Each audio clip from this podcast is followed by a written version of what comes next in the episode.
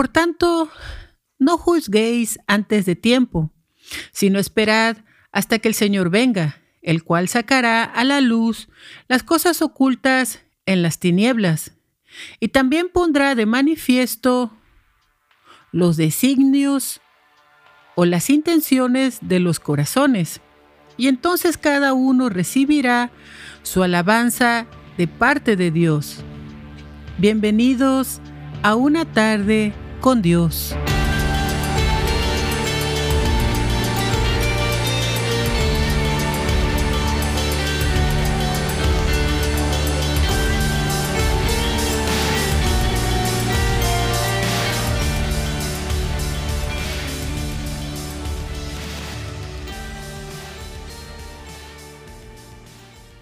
Hablemos de las intenciones.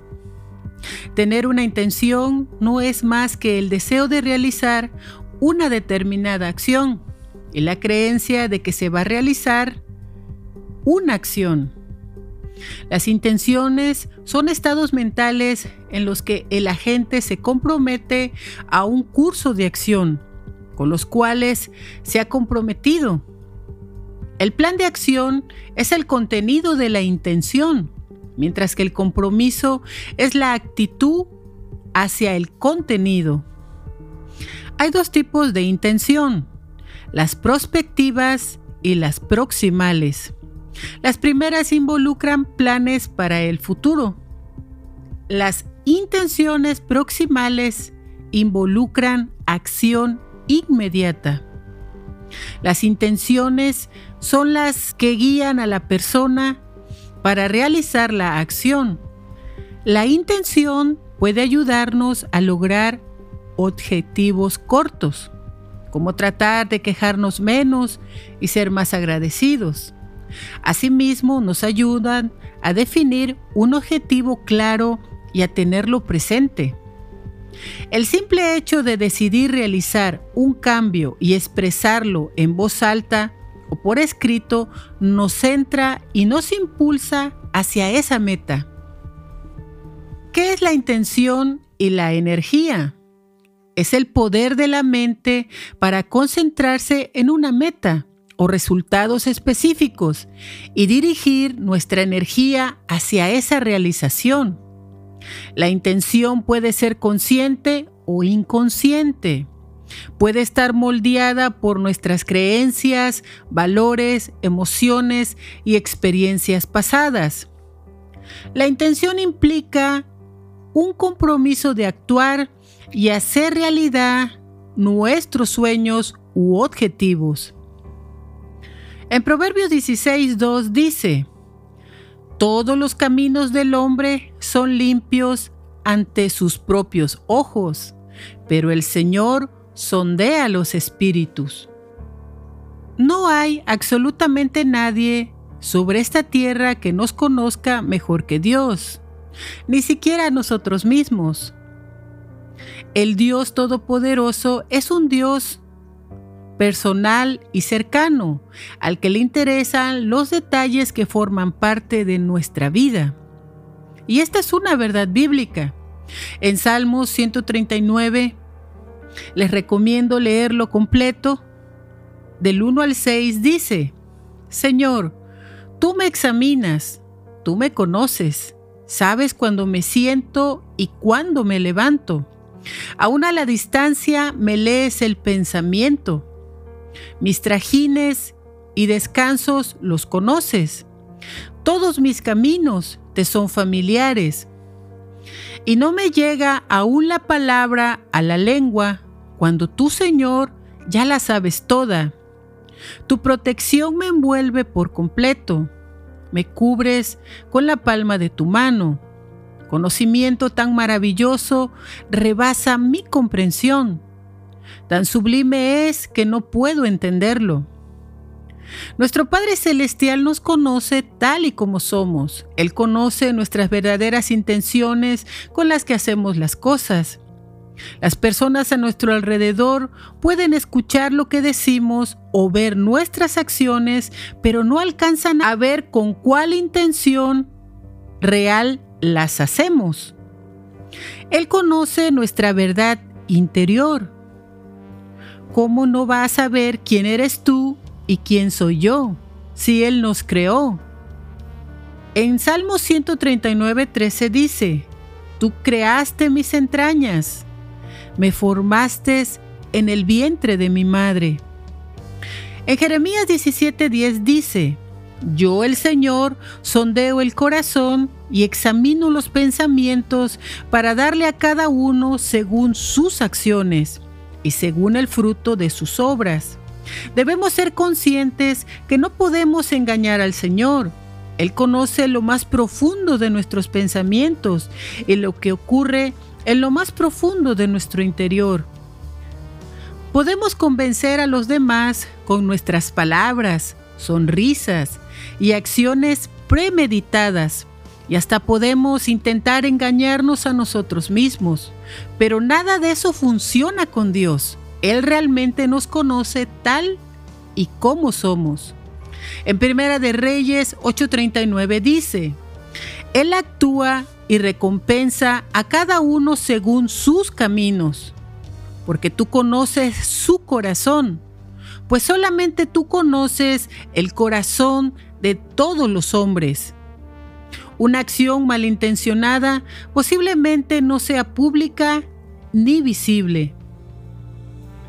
Una persona que deja las cosas para último momento, por lo general, tiene razones lógicas, excusas válidas y una explicación plaudible por su falta de acción Muchas veces tendemos a aplazar de manera intencional y habitual alguna tarea.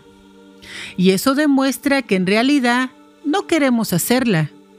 Y todo lo dejamos para luego, para después, al rato, otro ratito. Pero en realidad lo que realmente se está pensando es en nunca. Como el letrero que dice en la tienda, Hoy no se fía, mañana sí. Y ese día nunca llega. Este tipo de personas no tiene planes definidos, sino que ellos no te dicen no, son bien intencionados. Sin embargo, sus intenciones se ahogan en un mar de excusas. Al rato, estoy cansado, mañana. Debemos ser honestos con nosotros mismos. El demorarnos, el dilatarnos en realizar o cumplir con una tarea es en realidad un autoengaño y lo tapamos con un sinfín de excusas. La manera en la que utilizamos nuestro tiempo revela claramente nuestra prioridad. En Lucas 14, del 15 al 24 dice, y al escuchar esto, uno de los que estaban sentados a la mesa dijo, Dichoso aquel que coma pan en el reino de Dios.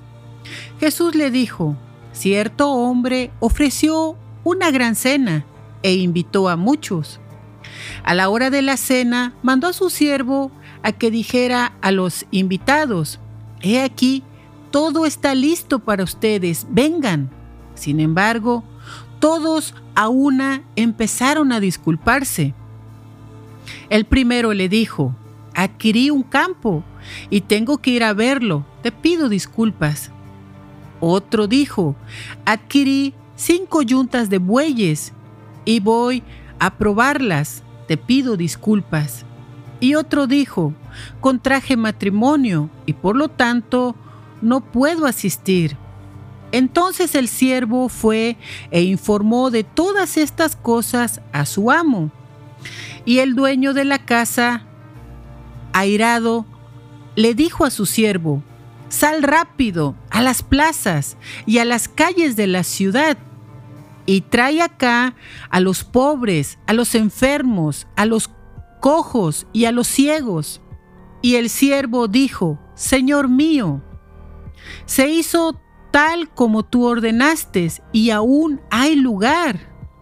Y el amo dijo a su siervo, sal a los caminos, por los cercados, y oblígalos a que entren, para que se llene mi casa.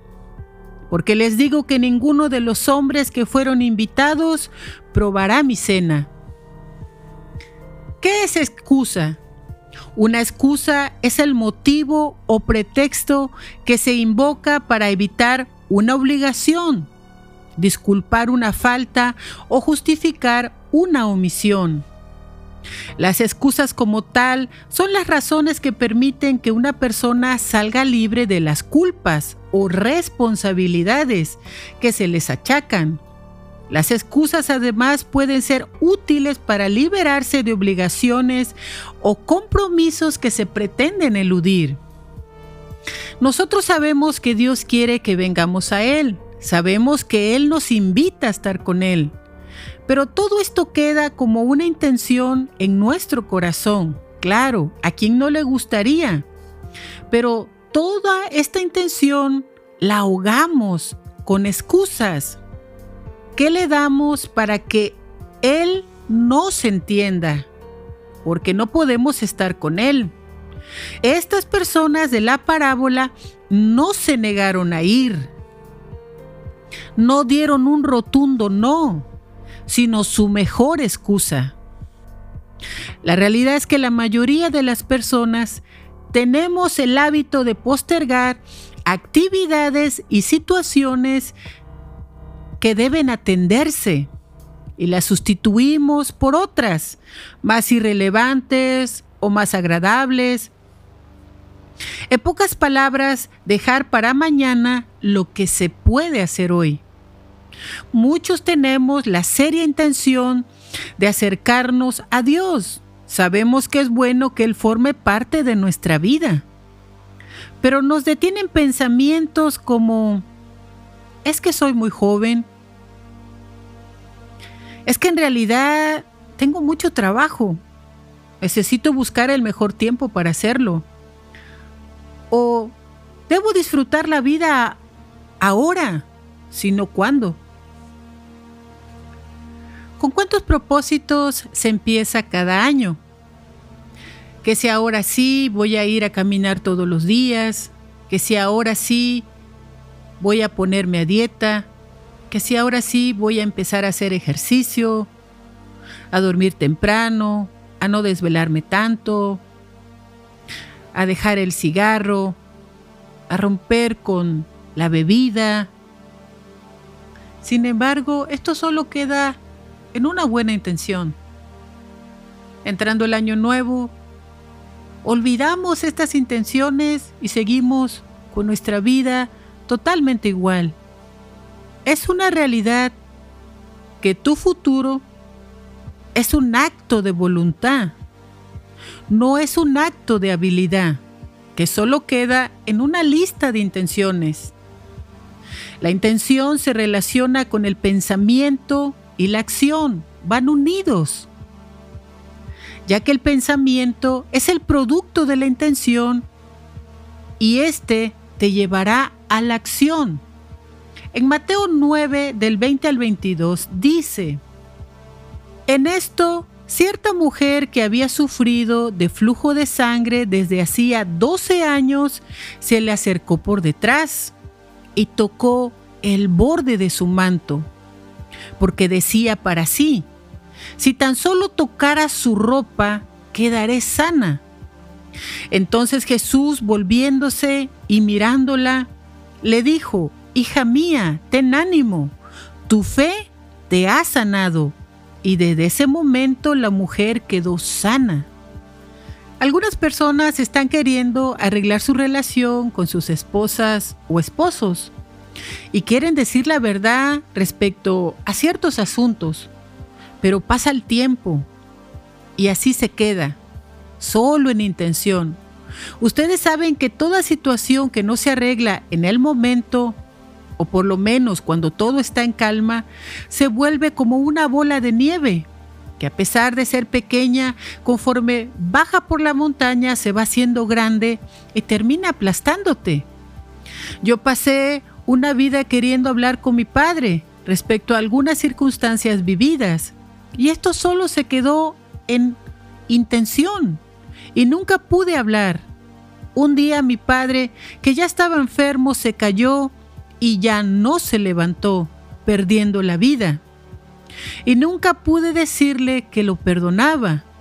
Y cuando la muerte llega, ya es tarde.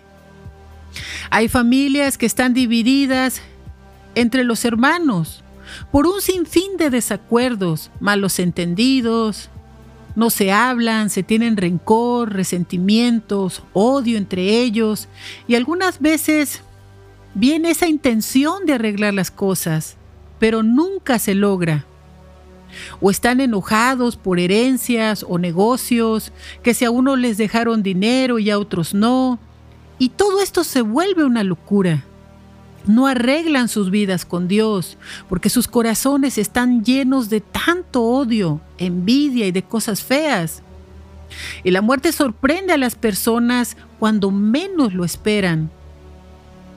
En Hebreos 4:12 dice, porque la palabra de Dios es viva y eficaz, y más cortante que toda espada de dos filos, y penetra hasta partir el alma y el espíritu, las coyunturas y los tuétanos, y discierne los pensamientos y las intenciones del corazón. Si pensamos en esta mujer con flujo de sangre, la Biblia dice que llevaba 12 largos años luchando por su enfermedad. Un día se encontró con Jesús y se dijo a sí misma, si tan solo puedo tocar su manto, seré sana. Una intención que produjo el pensamiento. Extenderé mi mano para recibir la curación. Esta intención la llevó a la acción. Tocó el borde de su manto y cuando actuó, Jesús dijo, tu fe te ha sanado. La fe es acción y esto es fe en acción. Sin embargo, todo empezó en la intención, que se volvió un pensamiento y la llevó a la acción. En Lucas 15, del 11 al 32, se encuentra la conocida historia del Hijo Pródigo. Les recomiendo leerla completa.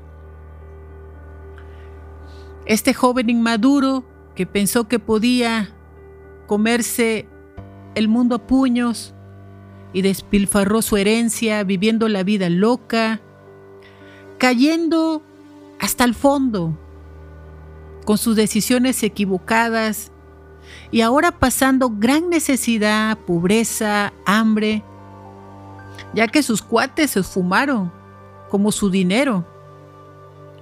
Y esta es la condición de muchos jóvenes en el mundo. En Eclesiastés 12.1 dice, acuérdate de tu Creador en los días de tu juventud, antes de que vengan los días malos y lleguen los años en los que digas, no tengo en ellos mi complacencia. En Eclesiastés 11.9 dice, Alégrate joven en los días de tu juventud, pues te irá bien.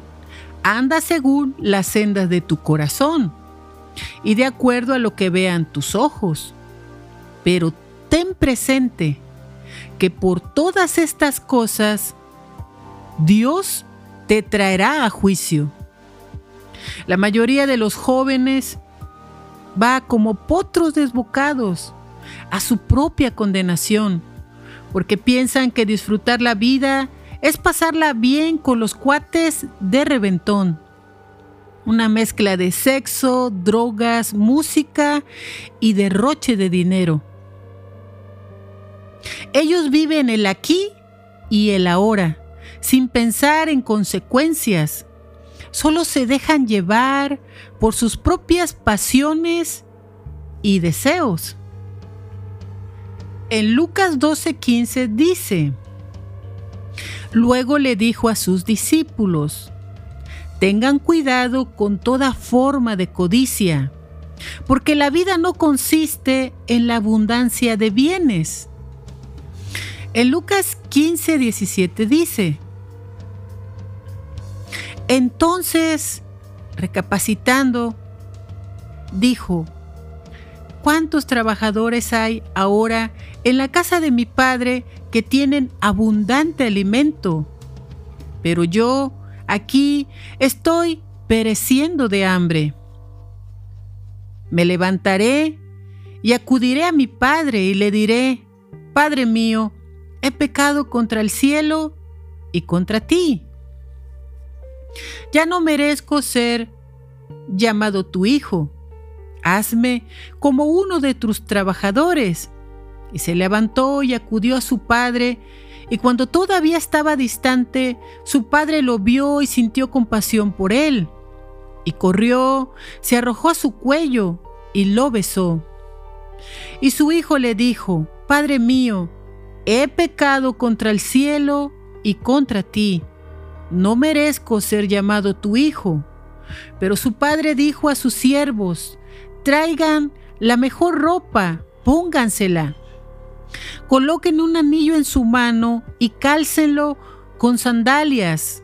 Traigan el buey engordado, mátenlo, comamos y regocijémonos. Porque este hijo mío estaba muerto y ha vuelto a vivir. Estaba extraviado y ha sido encontrado. Y luego empezaron a regocijarse.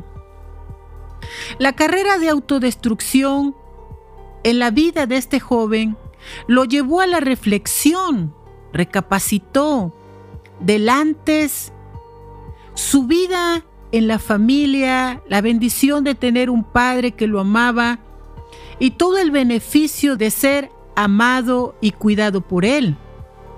Ahora no tenía nada, pero ahora sabía la diferencia que habían provocado sus decisiones inmaduras y a dónde lo habían llevado. Pero no se llenó de orgullo, sino al contrario, se visualizó humillándose ante su padre, quien era el único que podía rescatarlo de aquella condición. Así que aquella intención lo llevó a visualizar aquella escena de arrepentimiento. Él sabía que su padre lo amaba y no lo rechazaría. Así que en el versículo 20 se levantó convencido, decidido de volver al Padre. Sabía que sería la mejor decisión de su vida. El saber reconocer que se había equivocado, que la había regado, de que había sido rebelde, inmaduro, insensato y necio. Pero que su padre que lo amaba lo perdonaría y lo recibiría. Él recapacitó, tuvo la intención, la visualizó en su mente y la llevó a la acción. Él había reconocido sus fallas, sus errores, sus debilidades, pero no solo quedó en intención, lo hizo. ¿Tú harás lo mismo como Él? ¿O solo se quedará en una intención? Y seguirás comiendo las algarrobas de los cerdos.